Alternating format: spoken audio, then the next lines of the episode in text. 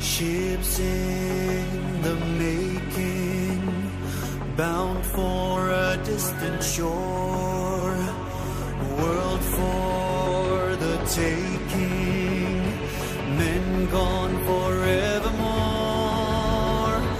boarding and setting sail. Sexto Continente. Dirigido por el obispo de Orihuela Alicante, Monseñor José Ignacio Munilla.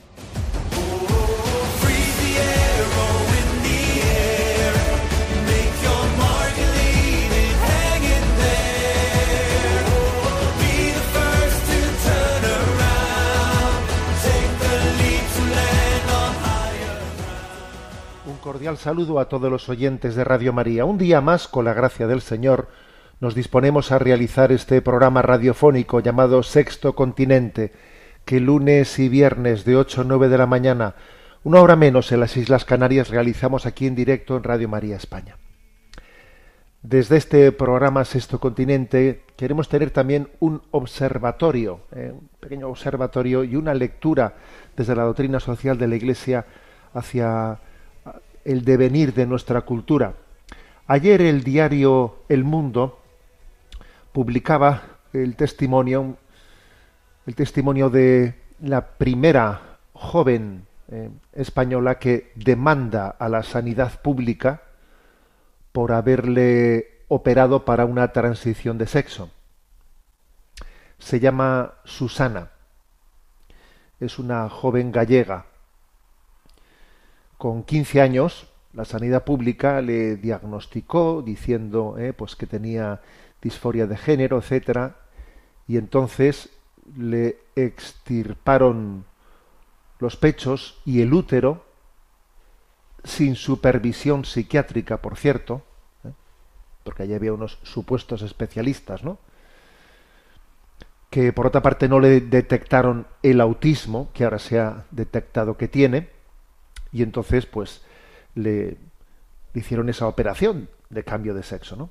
Ahora ella con su madre, pues entonces dice, bueno, resulta que yo lo que tenía era autismo. Y entonces ustedes me dijeron que tenía eh, pues disforia de género y me dijeron que si me quitaba los pechos, si me quitaba el útero, pues eh, se iba a unificar mi, mi crisis interior y entonces ustedes me han arruinado la vida. ¿Mm? Me han arruinado la vida. Y entonces se hace una demanda a la sanidad pública. El caso es interesante, ¿no? Porque es que como avanzamos en un mundo sin conciencia, a veces me parece que para suscitar la conciencia, la única, el único camino va a ser el que nos veamos ante demandas y eh, demandas económicas por compensaciones. A veces esta va a ser la manera, a falta de capacidad de, de reflexión en conciencia, la presión económica ¿eh? o la amenaza de, de tener que resarcir los errores cometidos, pues posiblemente pueda ser ¿no? uno de los, de los conductos de los que la providencia se sirva para, para que no vayamos camino de, de irnos todos por el precipicio. ¿no? Una primera consideración es que, fijaros, antes ya de la aprobación de la ley trans, porque este es un asunto de años anteriores, o sea, antes ya de la aprobación de la ley trans, en las comunidades autónomas, se estaban realizando estas barbaridades. En la, en la comunidad autónoma gallega, tú, fíjate tú, en la comunidad autónoma de Galicia se realizaba esto, en la sanidad pública, ¿no? Ahora esta familia demanda, ¿eh? demanda la sanidad pública y la verdad es que, bueno, yo, yo pienso lo siguiente, ojalá no consigan, pues, pues, un resarcimiento, un resarcimiento económico, es que será un dinero que vamos a tener que pagar todos nosotros, porque claro, ya te digo yo que no lo van a pagar de su dinero personal quienes han hecho ese desaguisado, no, no, al final será el dinero público el que, el que ojalá, ¿no? Pues haga un resarcimiento económico para, para esta familia. Lo pagaremos todos nosotros, pero, pero yo pues la verdad es que celebraría que la sanidad pública tenga que dar esa indemnización a una persona, porque como digo, será la manera de, de despertar ¿eh? o, de discernir verdaderamente con prudencia y no dejarnos llevar por esta especie de eh, verdadera ceguera colectiva que se está produciendo. También esta noticia es interesante por, por el tema de, del autismo, porque claro, nos está haciendo caer en cuenta de que el autismo es una enfermedad que está mucho más presente de lo que nos suponíamos. ¿eh? En concreto, pues estamos conociendo una serie de datos que, que en, la, en, la, propia España cada año está habiendo un aumento pues, de un 10%, como quien dice, de los casos diagnosticados. Parece que hay como una especie de epidemia de, de autismo. Pero es que, por ejemplo, en Estados Unidos, en Estados Unidos se ha triplicado el diagnóstico de, autismo. En el año 2000 se calculaba que había uno de cada 150 niños antes de 8 años se diagnosticaban de autismo y ahora es uno de cada 44. ¿eh? O sea, es un, se ha triplicado. Es posible ¿no? que ese aumento mmm, tenga una, explica, una parte de su explicación en que también se, se, se, ha considerado dentro del espectro autista más cosas que antes no se entendían como tales, ¿eh? pero también más allá de, de, este motivo puede haber otras, ¿no? otros factores porque esta sociedad es desequilibrada y desequilibrante. ¿Eh? Otros factores que estén incidiendo, ¿no? que todavía no lo sabemos, pero es obvio que el, aumento del autismo está detrás también pues de, tantas crisis de identidad que en el fondo no sabemos lo que nos pasa y eso es lo que nos pasa. No sabemos lo que nos pasa y entonces eh, corremos como pollo sin cabeza haciendo diagnósticos que son absolutamente dis, disparatados. ¿no?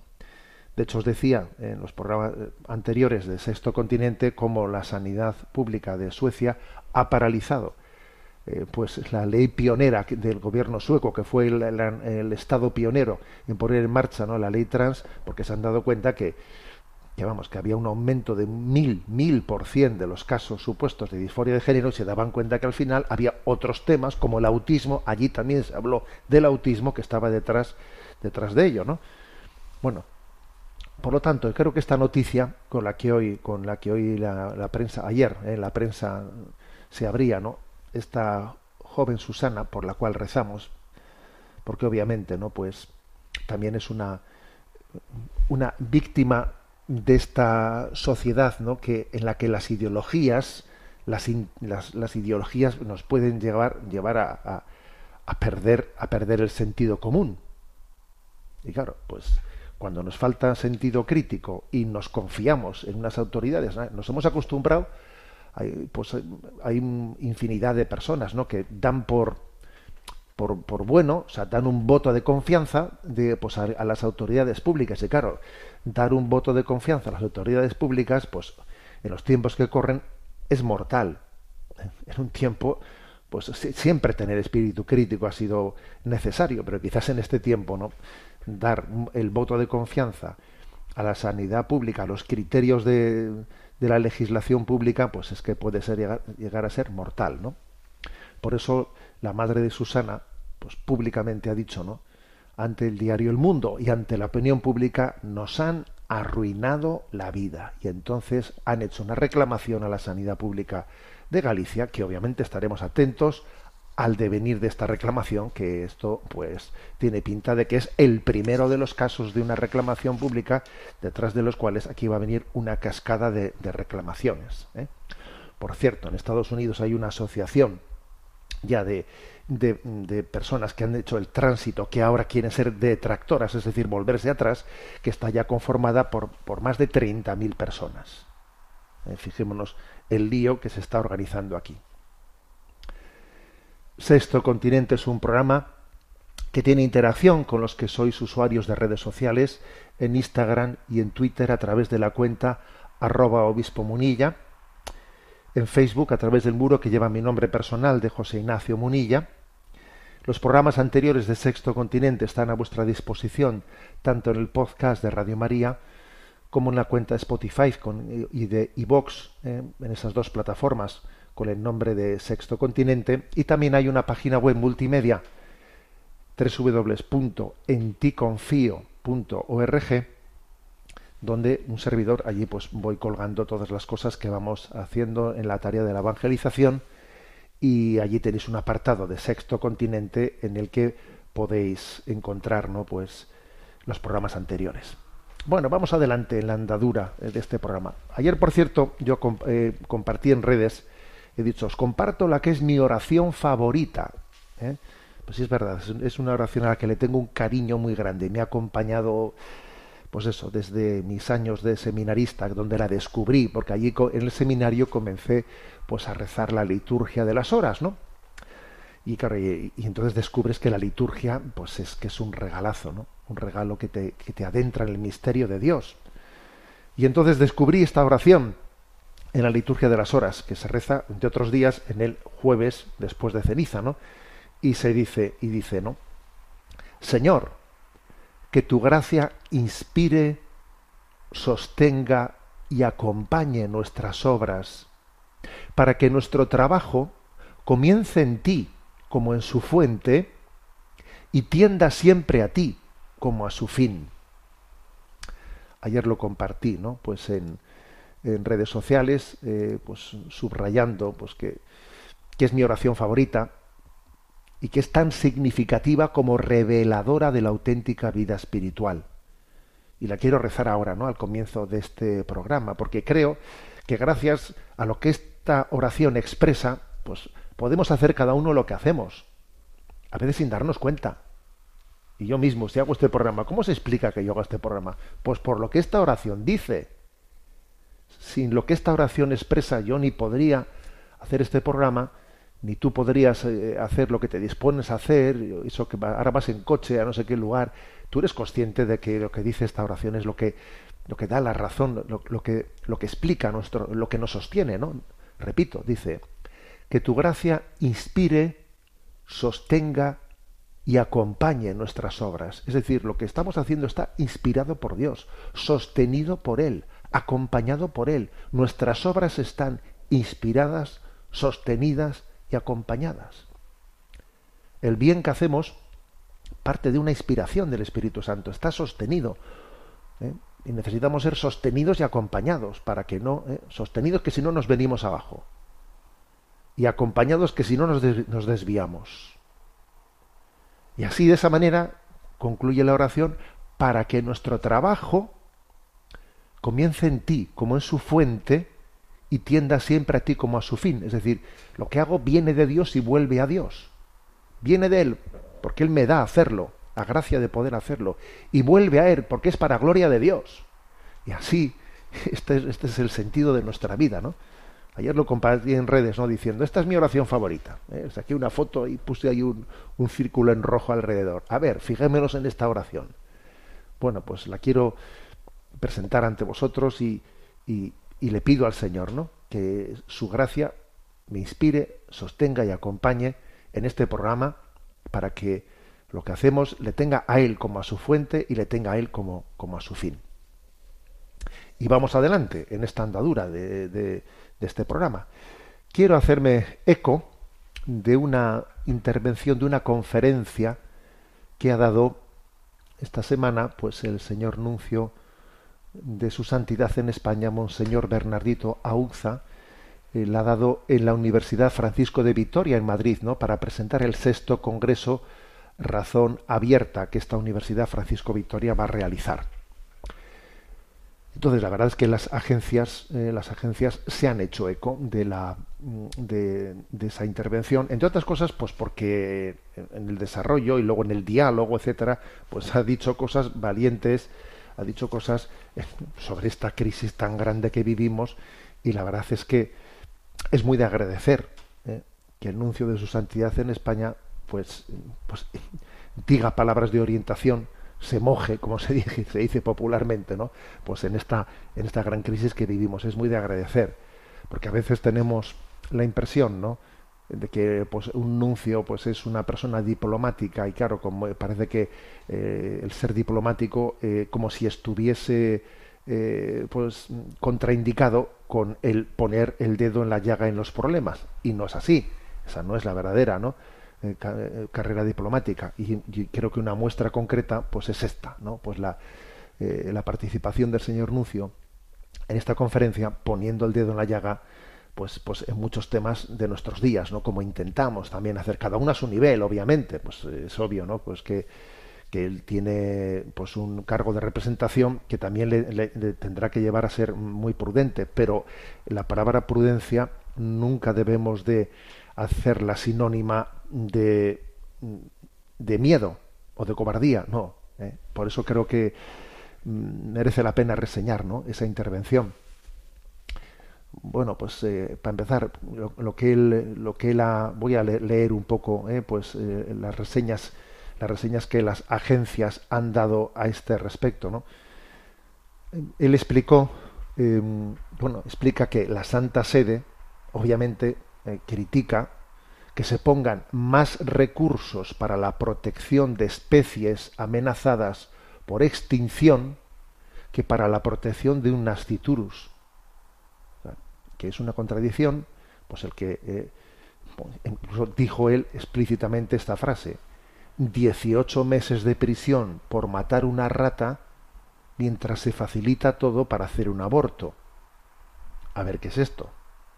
O sea, aquí eh, resulta que hay una ley de bienestar eh, de bienestar animal en el que se puede llegar a tener 18 meses de prisión por matar una rata. Y mientras tanto, pues resulta que ala, ¿eh? aquí hay, un derecho a acabar con la vida en el seno materno. Que lo diga el señor Nuncio, pues la verdad es que es muy de agradecer. ¿eh? Por una parte, él, eh, es- este es quizás uno de los temas que las agencias más, más se han hecho eco, claro, ¿no? porque se hacen eco las agencias de los temas, digamos, que tienen más eco mediático.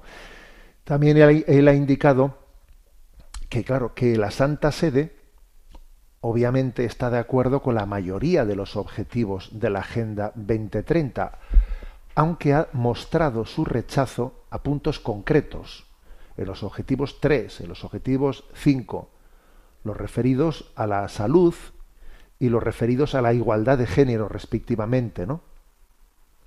En concreto, él recordó que la Santa Sede ha expresado sus reservas sobre el uso del término derecho a la salud sex- sexual y reproductiva de las mujeres, aunque ha celebrado ¿eh? que no que desde, desde la ONU no se incluyese el aborto en esa agenda.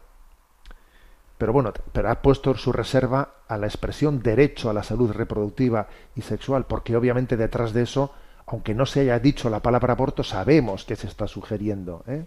sugiriendo. Y, y, por otra parte también mm, ha subrayado que no, no nos eh, que la Santa Sede rechaza el, el uso, no se siente cómoda con el uso de la palabra empoderamiento, que en todo caso entendemos que tendríamos que hablar de promoción, eh, de la promoción eh, de la mujer, pero la palabra empoderamiento, la verdad es que claro, es que tiene, un- tiene un contexto en el que parece que estamos, mm, pues, estamos en una dialéctica de lucha de poderes, ¿no? Y asimismo señaló el señor Nuncio que el término igualdad de género es totalmente controvertido. ¿eh? Y ha precisado que la Santa Sede interpreta esto en, la- en su base biológica, en la dualidad masculino y femenino, y que tiene que existir esa igual, esa, esa diversidad. ¿no? La palabra igualdad de género, pues es una, una palabra totalmente controvertida, claro. También criticó el señor Nuncio la existencia en España de un ministerio para la Agenda 2030 ¿m? Eh, y que el hecho de que este de- de- departamento ponga demasiado el foco en los objetivos justamente en esos que la Iglesia no comparte. Que lo, donde debería de poner más el foco es pues en los temas como el hambre el hambre en el mundo no coger solamente lo que nos interesa de esa agenda no podría ser el caso de España, dice el señor Nuncio. Claro, se coge esa agenda y, venga con la salud reproductiva, y venga, ¿por qué no coges el tema del hambre? A ver, ¿qué ha hecho el, qué ha hecho el gobierno español este año, en los presupuestos del año anterior para luchar contra el hambre del mundo? Vamos a ver. ¿eh? Dice el señor Nuncio que pienso que España es el único país del mundo donde hay un ministerio para la Agenda 2030. Tú fíjate, un ministerio para la Agenda 2030. ¿eh? Entonces él dice, "No, más, valdría que nos centrásemos realmente en la lucha contra el hambre, ¿no? Porque en España no estamos luchando contra el hambre. Esa no es la prioridad. Estamos cogiendo la salud reproductiva, no sé qué. ¿eh? no estamos luchando contra la pobreza extrema, no luchamos contra una educación eh, que no está disponible para todos, ¿no? ¿Por qué tener un ministerio exclusivamente para la Agenda 2030, ¿no? Se ve, dice el señor Nuncio, se ve por qué tenerlo en las leyes que estos últimos días se están publicando, pues de la ley trans y todo eso, porque se hace una interpretación de esa Agenda 2030 al servicio de esa ingeniería social. ¿eh?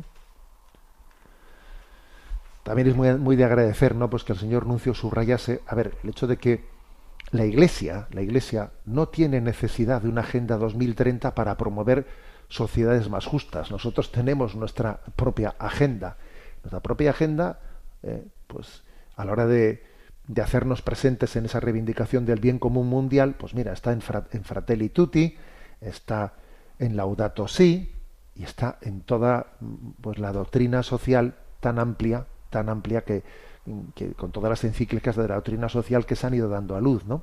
Encíclicas y otro tipo de documentos, ¿no?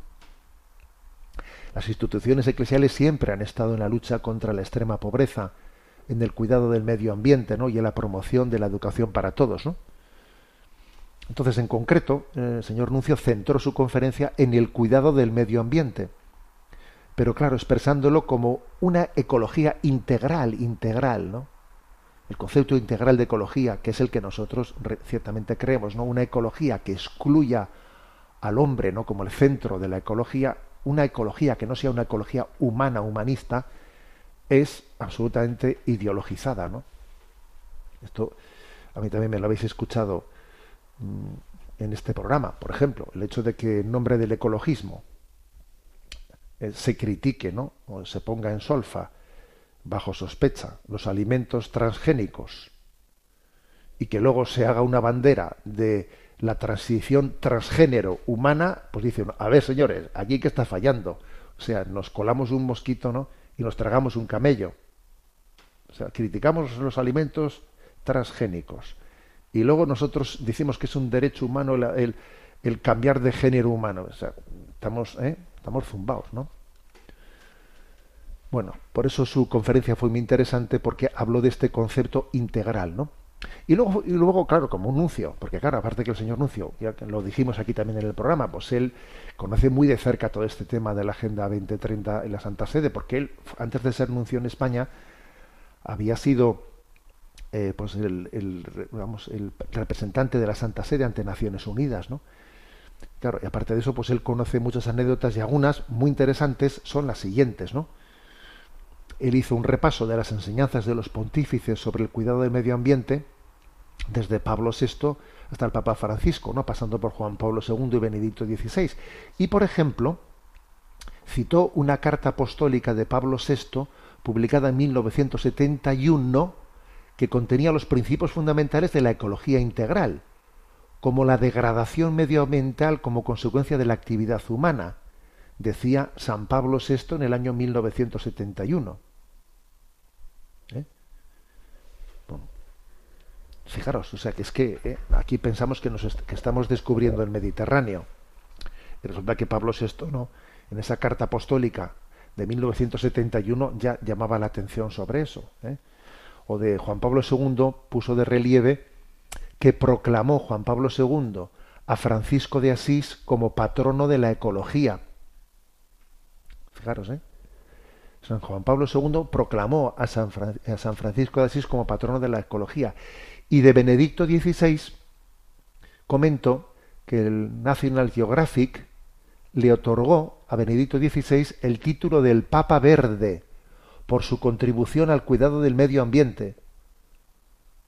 Eh, pues, hay muchas cosas, ¿no? Por ejemplo, pues el Papa Benedicto XVI mandó colocar placas solares en el techo del auditorio Pablo VI, fue el primero en utilizar un papamóvil eléctrico, bueno, es decir, a ver, y el National Geographic le otorgó el título del Papa Verde.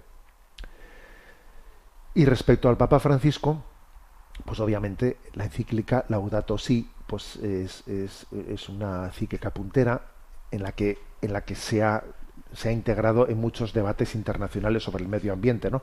Pero fue muy interesante esta especie de recorrido de los últimos papas que él hizo, porque es que eh, nos pensamos a veces, ¿no? Nos pensamos que, hemos descubierto el Mediterráneo eh, cuando resulta que la Iglesia, pues desde hace mucho tiempo, ¿no?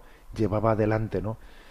Llevaba adelante ese, esa, esa toma de conciencia de nuestro compromiso, del compromiso que tiene, que tiene un católico a la hora de, a la hora de luchar, o sea, a la hora de comprometerse, de tener, de, de, tener un sentido de responsabilidad con una ecología integral, ¿eh? en la que el hombre, el hombre es el rey de la creación, pero el hecho de que sea el rey de la creación no quiere decir ¿eh? que, le, que le autorice, sino todo lo contrario, ¿no? Pues a utilizar de todos los recursos humanos pues con prudencia y pensando siempre en los demás, pensando siempre en los demás, no únicamente en uno, en uno mismo, ¿no? Bueno, pues eh, saludamos por lo tanto esa, esa presencia pública del señor Nuncio y esas palabras, palabras valientes que los medios de comunicación, pues obviamente se han fijado, ya sabemos cómo son los medios, se fijan siempre en algo que sea especialmente llamativo, ¿no? Y entonces su palabra así más, digamos, que más llamativa fue 18 meses de prisión por matar una rata mientras se facilita todo para hacer un aborto. Vamos a tener un, pues, nuestro momento orante. Como estamos aquí comenzando la cuaresma, escuchamos esta canción de Atenas, al contemplarte en la, en la cruz, ¿eh? que es una canción que nos introduce, nos introduce en esta, en este tiempo cuaresmal. Por cierto, me ha llamado la atención que esta, que esta canción tiene eh, ni más ni menos, estoy observando, 6.300.000 eh, audiciones. La escuchamos.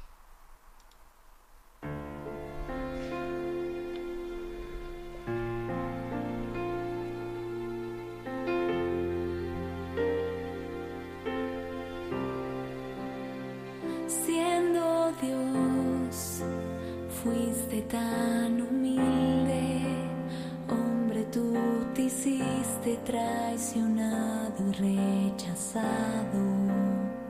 Siendo Dios, tomaste mi lugar, cargaste en tus hombros mis heridas y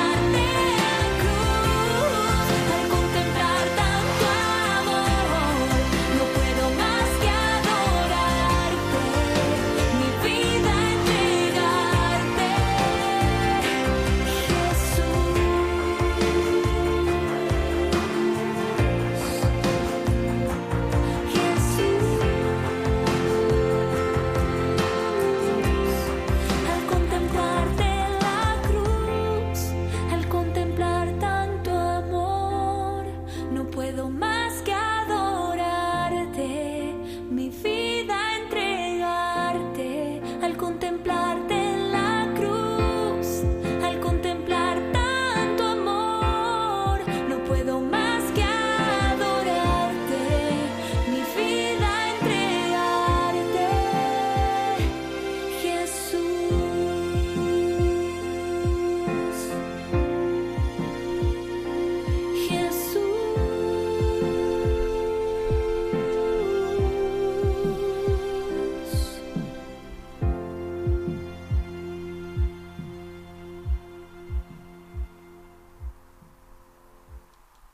Al contemplarte en la cruz, canción de Atenas.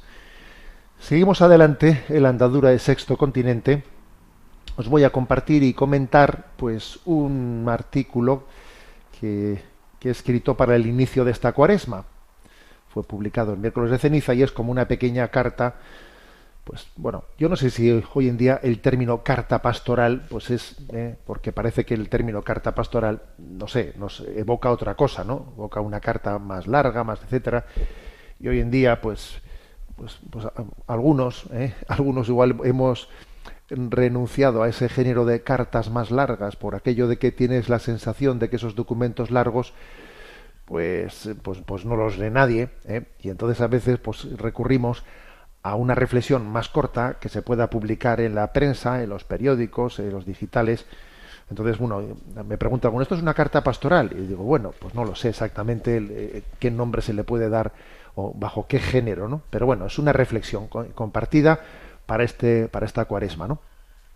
La tenéis, eh, eh, tiene el título Actuar en conciencia a la luz de su presencia. La envié también a redes sociales. Está a vuestra disposición en la página en ticonfio.org y la voy a, eh, pues, int- intercalo alguna lectura y comentarios. ¿eh? Como os digo, su título es Actuar en conciencia a la luz de su presencia. Comienza diciendo, ¿no? En la tradición cristiana hay una correlación muy estrecha entre la conciencia y la presencia de Dios. Así lo dice el Salmo, Salmo 36, 10, dice, Tu luz nos hace ver la luz. Pues bien, aunque en nuestro imaginario la cuaresma es un tiempo en el que escuchamos de forma reiterada la llamada a la conversión, la clave no, es tanto, no está tanto en el imperativo moral, sino en descubrir el horizonte desde el que se nos dirige esta llamada. Oigo en mi corazón, buscad mi rostro, dice el Salmo 27.8. Es ahí, en nuestro corazón, donde Dios dialoga con nuestra conciencia y donde se nos muestra el verdadero horizonte. Este horizonte no es tanto, una, no es tanto un código de conducta, sino más bien un rostro, un rostro, el de Cristo.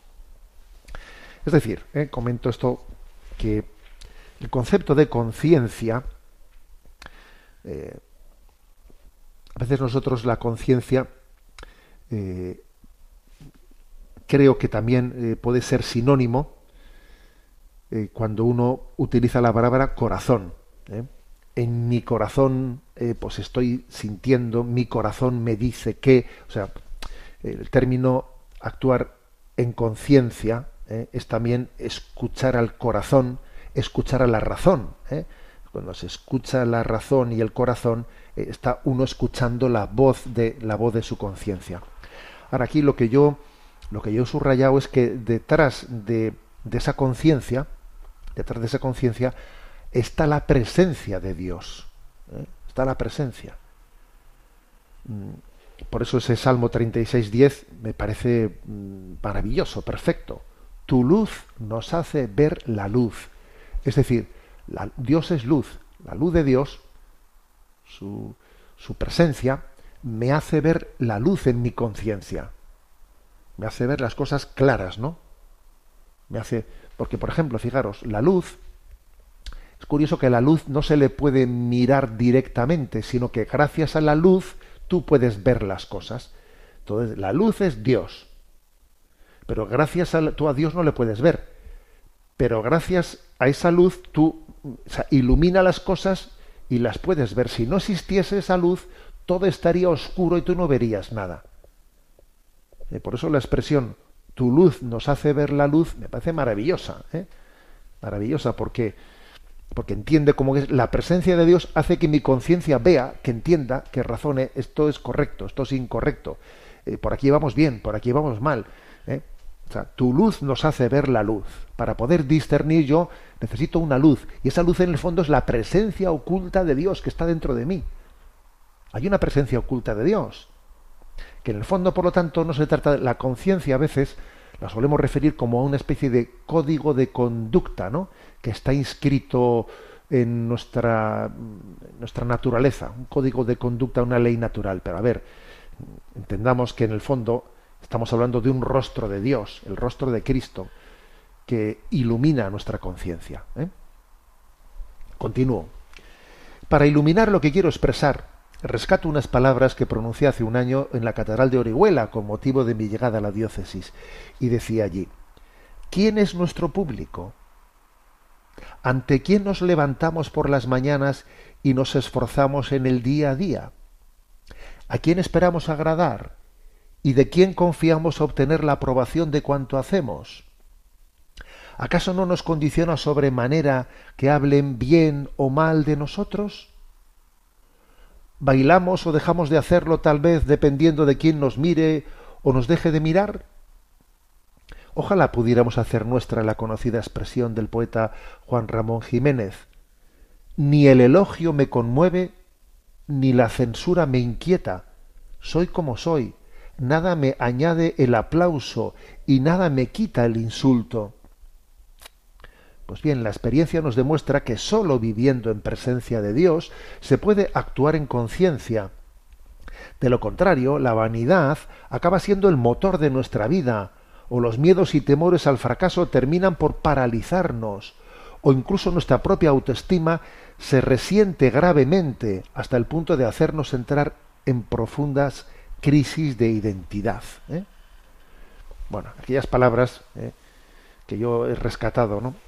Un año después de aquella humilía, pues vienen a decirnos, vienen a ayudarnos a, a, a esta reflexión, que actuar en conciencia es vivir a la luz de su presencia. ¿eh? Porque es que cuando no actuamos así, cuando no actuamos en presencia de Dios, actuamos ante los demás. Aquí una de dos. O vives en presencia de Dios, o si no estás actuando, sobreactuando, haciendo un papelón, ¿eh? lo que los demás esperan de ti, ahí estás actuando de, delante de los demás, ¿no? No hay una autenticidad, sino que estás, ¿eh? porque en el fondo no tienes un pensamiento propio, en el fondo estás mundanizado, ¿eh? estás mundanizado y estás haciendo las cosas pues para agradar, para evitar críticas, para no sé qué, buscando una aprobación, buscando trepar, porque no vives en conciencia, no vivimos en conciencia. ¿eh? Bueno, continúo el artículo y, y, detrás de él pues entro un poco en hacer una, una aplicación práctica a la crisis social, política, cultural que estamos viviendo, ¿no? Dice, pues bien, estamos en el momento álgido de una gravísima crisis cultural, iniciada hace décadas con el proceso de secularización, hasta derivar abiertamente en un eclipse de la razón y de la conciencia. El practicismo ha sustituido a la ética, y las encuestas han pasado a ocupar el lugar de la conciencia. O dicho de otro modo, el todo por la patria ha sido sustituido por el todo por los votos. Expresión esta última que escuché recientemente en un encuentro de empresarios. Lo estamos viendo de forma patente en la vida política española. El gobierno deroga o reforma los delitos del Código Penal para garantizarse el apoyo de quienes han delinquido. El Tribunal Constitucional, que había reconocido en 1985 el derecho a la vida del nasciturus, bendice ahora una ley que reconoce el derecho al aborto libre hasta la semana 14. El líder de la oposición se felicita finalmente de esta resolución del Constitucional que avala el derecho al aborto, cuando hace 13 años su partido político no solo votó en contra, sino que interpuso el recurso de inconstitucionalidad. Desgraciadamente los ejemplos que podemos extraer de nuestra actualidad política son muy numerosos. Es decir, no hay verdad o mentira, no hay bien o mal, sino que la política se convierte en el arte de suscitar las sinergias necesarias para generar la mayoría requerida para mantenerse en el ejercicio del poder o intentar alcanzarlo. Sin embargo, la primacía de la conciencia nos dice otra cosa. Las urnas no pueden cambiar la verdad, sino únicamente el poder. Necesitamos liderazgos en la vida pública que escuchen a la conciencia antes de consultar las encuestas. Bueno, como veis, de, de- todos estos, estos, estos, extremos hemos hablado ¿no? en los programas anteriores de Sexto Continente. Pero lo que quiero subrayar en este artículo ¿no? de, inicio de Cuaresma es ver cómo esta crisis, esta crisis que estamos padeciendo ahora mismo en la vida pública, ¿no? pues to- to- toda esta, eh, esta cascada ¿no? de despropósitos que hemos visto, ¿no? Eh, pues claro, resulta pues que el gobierno está haciendo cosas que vamos, que había dicho y requete dicho que jamás haría. Jamás haremos esto, jamás haremos esto. No se nos ocurriría. Aquí estás tú haciendo todo lo que dijiste que no harías. ¿Por qué? Bueno, pues sencillamente pues porque eh, no, no parto de, de unos valores que, que en los que creo en conciencia, sino que sencillamente es el practicismo de continuar en el poder el que me guía, ¿no? Y luego llegan, eh, y luego llegan las, las interpretaciones del Tribunal Constitucional. Eh, bueno, y de, de repente donde dije digo, digo Diego, o sea, resulta que se había, se había afirmado, ¿no? que la Constitución española, que es la misma y no ha sido reformada, garantizaba el derecho a la vida del nasciturus, se dijo eso y ahora, pues como eh, en el fondo, en el fondo ha habido una manipulación eh, de, de la sensibilidad pública en todas estas décadas, pues ahora cojo y digo que el aborto es un derecho, a ver cómo compaginamos el que se dijese que esta Constitución defiende el derecho a la vida del nasciturus y esta misma Constitución defiende el derecho al aborto libre. Pues entonces es que no entendemos nada, es que no hay una verdad, es que entonces la Constitución no defiende unos valores morales, sino que la Constitución está al servicio de lo que mm, pues la- las encuestas digan en ese momento. Pues para eso no necesitamos Constitución, para eso pues mm, pues ha- hagamos encuestas ¿eh? Eh, y ya está, ¿no? O sea, es así. Y luego viene y luego viene el cambio el cambio de, del partido de la oposición, del Partido Popular, que juega a la oposición, pero luego resulta que cuando, cuando llega el momento de cambiar las cosas, no las cambia porque va asumiendo toda la ideología del momento, ¿eh? porque en el fondo no tenemos un pensamiento propio, no creemos verdaderamente en unos valores, sino que estamos únicamente haciéndonos la pregunta, ¿qué tengo que eh, asumir para que tenga probabilidades de gobernar? ¿eh? Es decir, es una crisis muy grande la que vivimos, pero detrás de ella el gran problema es que no creemos en la conciencia. O sea, no nos damos cuenta de... ¿Y por qué no creemos en la conciencia? Porque en el fondo hemos perdido la presencia de Dios. Quien pierde la presencia de Dios termina por no vivir en conciencia. A los hechos nos remitimos. A los hechos nos remitimos, ¿no? Bueno, continúa el artículo. No creo que sea necesario subrayar que esta crisis que vemos en el escenario político no es sino un reflejo de la crisis social, familiar y personal. Os invito a leer el reciente documento publicado por la Conferencia Episcopal Española bajo el título El Dios fiel mantiene su alianza con el subtítulo Instrumento de trabajo pastoral sobre persona, familia y sociedad ofrecido a la sociedad española desde la fe en Dios y la perspectiva del bien común, que como sabéis aquí en este programa pues hemos presentado ampliamente. ¿eh? Ayer tuve ocasión de impartir una charla sobre este documento que se subirá pues próximamente ¿no? Eh, al canal de YouTube. Entonces, de manera que quien quiera tener, pues, eh, como, como en Sexto Continente hicimos una, una presentación de, este de este documento, pues partida en seis días diferentes, bueno, pues en, en una sola charla, en una conferencia de una hora, ayer tuve esa presentación y la tendréis a vuestra disposición, pues eh, yo no sé si hoy o mañana mismo. ¿eh? Y concluyo el, el artículo diciendo, decía al comienzo que la llamada a la conversión está supeditada a algo que es previo y determinante, y es definir cuál es el horizonte de nuestra vida, cuál es el espejo en el que nos miramos.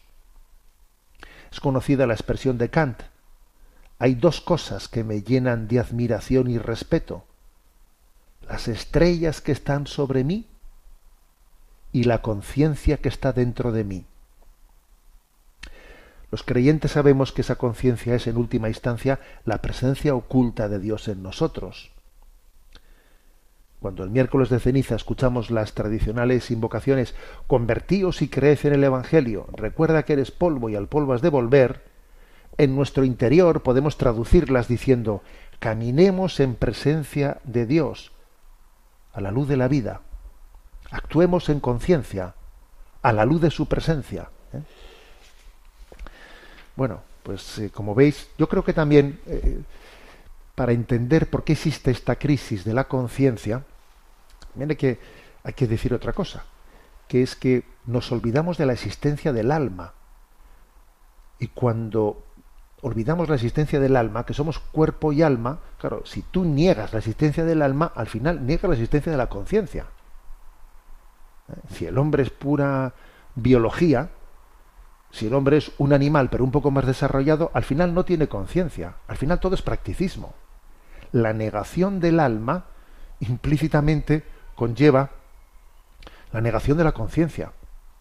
Bueno, no sé si implícita o explícitamente, ¿eh? conlleva la, la, negación de la conciencia.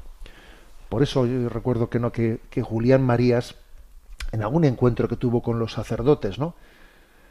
Eh, recuerdo que él le decía a los sacerdotes, hablen ustedes del alma, hablen ustedes del alma, hay que hablar más del alma, del alma inmortal, que existe un alma inmortal en nosotros. Es que si no hablamos del alma, entonces, inevitablemente, eh, pues eh, nos animalizamos, claro, nos animalizamos. La dignidad del hombre eh, se pierde, el concepto de responsabilidad, pues, pues es que no existe ni libertad, ni responsabilidad, ni nada, ni discernimiento. Eres arrastrado pues, por las leyes biológicas, eres, claro, hablen ustedes más del alma, ¿eh? decía Julián Marías en un encuentro, en un encuentro de sacerdotes, que creo que, porque detrás de, de, de la afirmación del alma vendrá la afirmación de la conciencia, que existe una conciencia y que tenemos que actuar en conciencia. Bueno, vamos adelante en este programa de Sexto Continente y tenemos nuestro rincón del DOCAT, ¿eh? nuestro rincón del DOCAT, que es el, eh, punto 291. Estamos hablando en, dentro de los temas que hacen referencia a la, a la, guerra. Recordaréis que en el punto anterior habíamos hablado de cuáles eran las condiciones para que una guerra defensiva pudiese ser moralmente aceptable, ¿no? En el punto 291 dice, ¿hay límites para la violencia en el caso de una guerra de, de, de, defensa? Es decir, en el caso de que una guerra defensiva sea moral, decimos sí, aquí hay, se dan las causas, las circunstancias para que uno legítimamente, moralmente pueda recurrir a una guerra para tener que defenderse, ¿no? Pero entonces pregunta, ¿pero hay límites para la violencia en el caso de esta guerra de defensa? Y responde, incluso cuando la defensa propia justifique el uso de las armas, no se ha de usar todo el arsenal de medios disponibles para golpear al agresor. En todo momento se han de respetar los límites tradicionales de la necesidad y de la proporcionalidad. Esto significa que en caso de defensa únicamente se debe ejercer la violencia que sea necesaria para alcanzar el objetivo de la autoprotección. Bueno, pues como veis, la doctrina social de la Iglesia, mm, pues es que matiza mucho las cosas, ¿eh? matiza mucho las cosas, porque a veces suele ocurrir que en tiempos de guerra ya todo está permitido, ¿no? Parece como que una vez que ya se declara la guerra, ya ocurren barbaridades fuera, fuera de, de, de, toda consideración ética. Entonces puede ocurrir eh, pues que, que, haya unas respuestas desproporcionadas, eh, desproporcionadas. Eh, en el fondo es como si este punto que acabamos de decir dijese, mira, en tiempos de guerra, en tiempos de guerra es como si por lo menos, por lo menos, deberíamos de recurrir al ojo por ojo y diente por diente que dijo, que dijo Jesucristo. O sea, que, que Jesucristo fue el que lo reformó. Pero es que a veces cuando, cuando una guerra defensiva no es proporcional, puede ir más allá del ojo por ojo y diente por diente, porque puede llegar eh, pues a hacer pues un daño que en el fondo ya no es defensivo, sino que, sino que vaya mu mucho más allá, ¿no?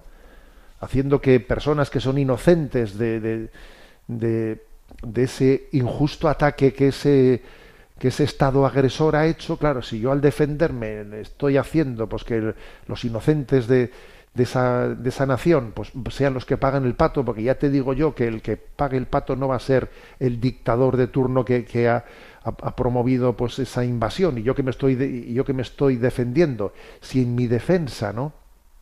Resulta que, que de una manera desproporcionada estoy haciendo sufrir innecesariamente. O sea, aquí también tiene que existir el sentido de la necesidad y de la proporcionalidad. Alguno dirá, póngame un caso concreto. Bueno, pues vamos a poner un caso concreto.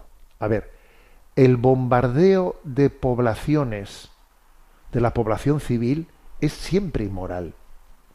O sea, el que uno recurre en una guerra de defensa a decir, venga, vamos a, bombardear. Eso, eso, a ver, eso también lo hicieron los aliados para defenderse, claro, la defensa de los aliados frente al ataque injusto de Alemania, claro que era una defensa absolutamente legítima. Pero los bombardeos, ¿eh? los bombardeos que se hicieron eh, pues en Dresde, etcétera, en los que se mataron a cientos de miles de personas de la población civil alemana, eh, a ver, eso es totalmente desproporcionado, innecesario, y es una forma de llevar adelante una guerra defensiva. Sí, la guerra defensiva era moral, pero esa forma de, reaccionar es inmoral. Bombardear las poblaciones civiles, eso es injustificable, es desproporcionado. ¿Eh? A esto se refiere este punto de la doctrina social de la Iglesia. ¿eh? Añadiendo también otra cosa, que, que a veces, por un erróneo sentido patrio, ¿eh? sentido de la causa, pues entonces a, nuestros soldados que nadie les investigue de las barbaridades que están haciendo. ¿eh? Y por ejemplo, pues cuando los soldados rusos entraron en Berlín, entraron en Berlín, ya en la última de las batallas para vencer a Hitler, bueno, pues todos sabemos que los soldados rusos violaron durante varios días a todas las mujeres alemanas que encontraron en Berlín, pero vamos, fueron unas violaciones mm, pues, bárbaras lo que allí ocurrió en la violación de todas las mujeres al ganar. A ver, eso es absolutamente injustificable. ¿Y qué ocurre? Pues que a veces, ¿no? Pues que los, los, eh, como en ese momento, en tiempo de guerra, ¿eh? pues se está eh, pretendiendo cerrar filas, cerrar filas con la causa, ni se, ni se permite, ni se permite una investigación interna a la hora de, de desenmascarar lo que ahí está ocurriendo. Pongo estos dos ejemplos de la Segunda Guerra Mundial, pero fueron dos actuaciones, una por el bando occidental y otra por el bando soviético, absolutamente inmorales. Claro que era justa ¿eh? la, y era necesaria la defensa ¿no? y, y, derrocar a Hitler y derrocar ese, ese gobierno ignominioso, pero claro, en, en, una respuesta como esos bombardeos de Dresde y como esa violación de todas las mujeres alemanas, pues obviamente la respuesta era innecesaria, desproporcionada y, por eso qué verdad es, qué cierto es, ¿no? Que las armas las carga el diablo, se dice esa expresión, ¿no? Nosotros la solemos utilizar diciendo, cuidado, que cargas una, una escopeta, tienes una escopeta en casa y las armas las carga el diablo y de repente un día hay un disgusto, un disgusto y sí, pero no lo interpretemos únicamente en ese sentido, que puede haber un accidente, un accidente doméstico con un arma. Las armas las carga el diablo, también tiene esta interpretación tiene la interpretación de que eh, metidos en una guerra, metidos en una guerra, es muy probable que el diablo, que, es autor de la muerte, eh, lleve la, la, guerra defensiva, la lleve más allá de lo proporcional, de lo necesario. O sea, existe, por lo tanto, eh, la necesidad de estar siempre vigilantes y atentos al discernimiento de que la respuesta sea proporcionada. Bueno, tenemos el tiempo cumplido. ¿eh? Nos reafirmamos en esa oración que hemos hecho al comienzo del programa. La voy a volver a leer. Señor, que tu gracia inspire, sostenga y acompañe nuestras obras, para que todo nuestro trabajo comience en ti como en su fuente y tienda siempre a ti como a su fin. La bendición de Dios Todopoderoso, Padre, Hijo y Espíritu Santo descienda sobre vosotros. Alabado sea Jesucristo.